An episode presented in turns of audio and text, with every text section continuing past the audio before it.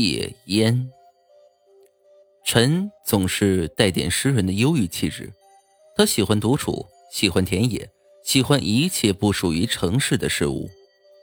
的确，在钢筋混凝土的城市中，实在不属于文人的生活。于是，他决定去美丽的乡下，去感受田野的风。他成为了一名乡镇小学的教师，那里有热情的乡亲，如画的美景，活泼的学生。陈也很满意，很喜欢这里，但是陈却不喜欢这里的路，因为实在是太崎岖、太难走了。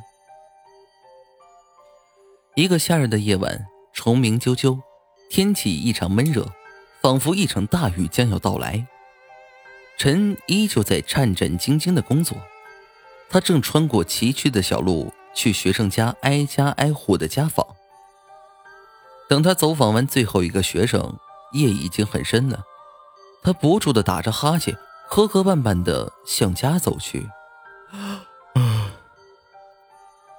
田野的夜晚是很黑的，四处没有一点光亮。陈渐渐心急了起来，因为他好像迷路了。在丛林中迷路是可怕的，但是在田野中迷路依然危险，特别是漆黑的晚上。四周没有一点参照物的情况下，你是不是在原地转圈都不知道。这种情况，很多人称为“鬼打墙”。陈好像就遇到鬼打墙了，他又累又热，心中还焦灼无比，原有的冷静早就被无边的黑暗所磨灭了。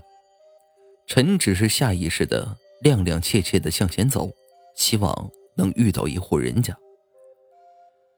终于。陈看到，在不远的一个土坡上，有两个一明一灭的火星和细微的人的说话声，就好像是两个人在那边边抽烟边说话。陈好像发现了救星一样，快步的向那里奔去。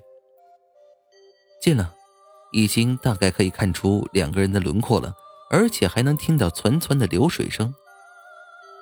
更近了，两个人的对话却没了，烟也灭了。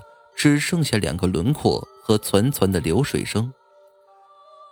到身边了，陈呼出一口浊气：“哎，哥们儿，借个火。”淙淙的流水声更响了，同时陈还闻到一股腥味儿。他知道坏了，淙淙的流水声流出的东西却是血。还要火吗？一个阴恻恻的声音从脚底下传来，陈吓得一下子跌坐在地上。他的手缓缓的摸到了一颗圆滚滚的人头，凄厉的惨叫声响彻夜空。第二天，人们在土坡下发现了陈，他的头却不在颈上，而是抱在他自己的手里。